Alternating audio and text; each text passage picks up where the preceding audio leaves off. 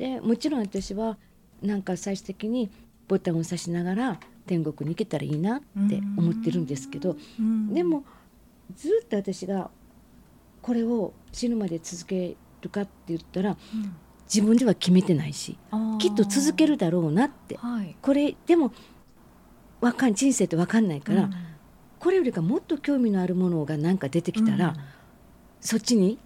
行くかも分かんないし、うん、でもそっちにななんか違うことをするのはきっとそれはもしも万が一するならばそれは今こんだけボタンと振り合ってるからだなっていうのは、あの思いますけどね。なんかそのスタイリストの仕事ってさっきも言ってたけどセンスって目に見えないっておっしゃってたけどそれを教えるとかそのお客さんに見せるみたいなのってどういうふうにやっていってたんですかね？うんセンスきっとスタイリストってセンスがなかったらできないと思うし、うん、でそれぞれ向き不向きもあるし、はい、関西って別にあの雑誌で全国版の雑誌ってないんで、うん、もうエリア地方紙しかないから、私は広告のスタイリストをしてたので。で広告っていうことは明らかにターゲットがあって、設定される人物っていうのがいるわけですね。そしたらあのカタログでメンズのスタイリングはしないのはやっぱり私は男じゃなくて女だから、うん、でも広告でメンズのスタイリングするのは、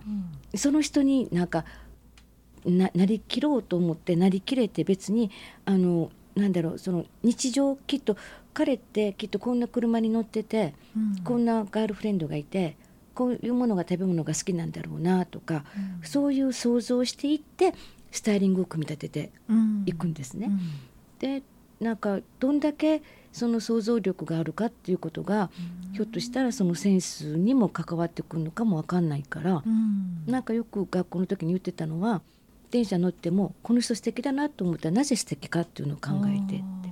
この人なんかちょっと変だよなと思ったらそれも考えて。えー。ですごく長いこと電車乗ってて前の人があんま変わらないんだったら、うん、あこの人ってなんかあの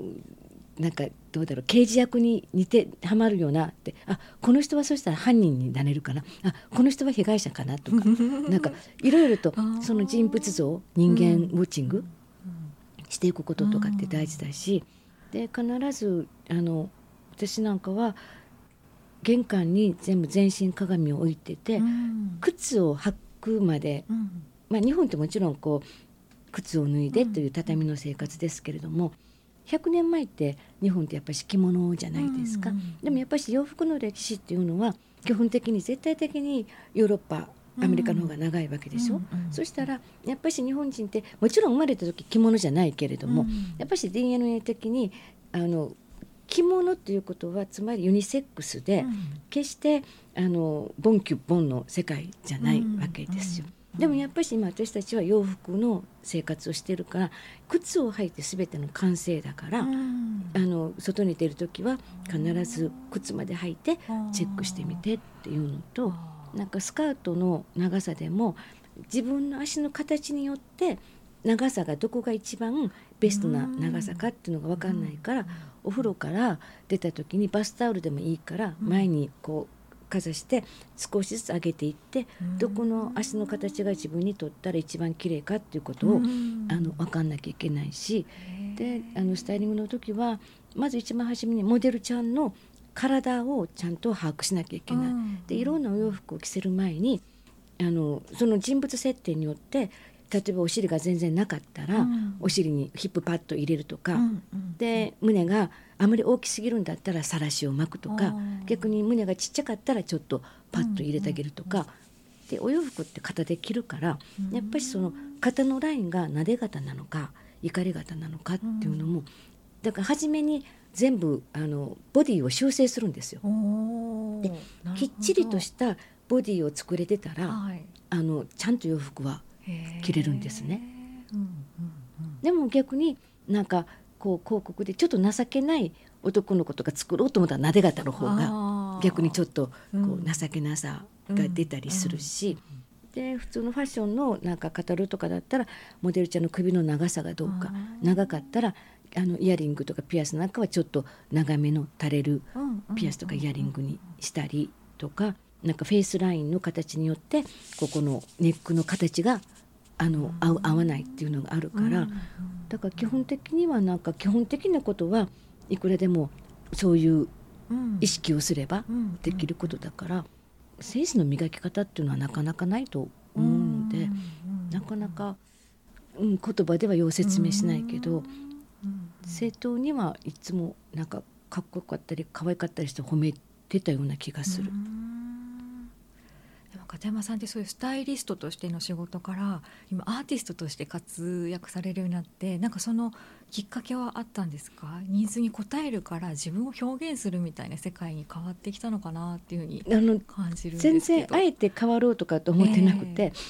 ー、なんか知らない間にシフトチェンジされてたっていう感じで、うんうん、あのアパレルメーカーがボタンの見本帳とか捨ててらっしゃったから、ううん、なんか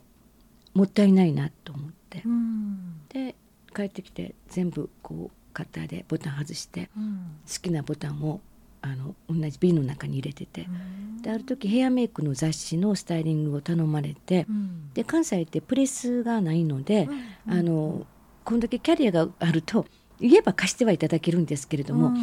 ヘアメイクの雑誌ってバストアップだから、そのお店もそんなにメリットがないから、コスチュームジュエリー探そうかなと思って探したんですけどコスチュームジュエリーがあんまり気に入るのがなくって、だからあのメンズの撮影の時に用意してるカッターシャツがあるので台襟から切って、でそこそこにあの集めてたボタンを縫い付けたっていうのがきっかけで、そうしたらそれがなんかみんなすごいかっこいいよいいいいねっていうことで、からきっかけでだから。あのその時はまたスタイリストも忙しいし、うん、でスタイリストの合間になんか趣味みたいな感じでこういうことをややってたらなんか楽しいよねみたいな感じだったんですよ。うんうん、でパリの合同店でイタリアンボーグとか、えーと、コレッツォーネになんか乗ったりして、そしたらこう日本の方が「えこれって日本人だわ」っていうことで。結構いろんなところからなんかオファーが来て、うん、でなんかスタイリッシュやりながらなんか「えー、すごい全然違う立場だから面白いわ」とかと思ってやってて、うん、だから初めは何にも怖くなかったし、うん、なんだろうあの作ることに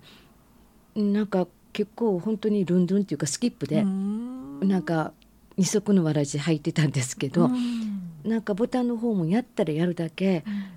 怖さって言うと変だけど、スタイリストの時っていうのは作ったものって、もう本当にその場だけでその後どうなってもいいから、一番初めに作った作品も後ろなんかもガムテープで留めてたんですよ。見えないから、でも、作品となって自分の手元から離れていく怖さっていうのがだんだん分かってきたのとあのスタイリストの時はモデルさんとかタレントさんとかっていうのは、全部サイズシートがあるから、首が太いとか短いとか体験もわかるから。でも作品っていうのはどなたが気に入ってくださるかわからないから、うん、初めその絶対的な絶対美じゃない黄金比みたいなのを見つけ出すのがすごく大変だったし、うん、あの誰誰にっていうターゲットがない。ターゲットもクライアントも何にもない状態で。作ることが最初はそれが楽だったけれども、うん、ちょっといざ落ち着いて考えるとそれの辛さが始まるすごくあった。どどんなサイズで、はい、どんな人をイメージしてとか、うん、なんか最初はすごく迷いましたね。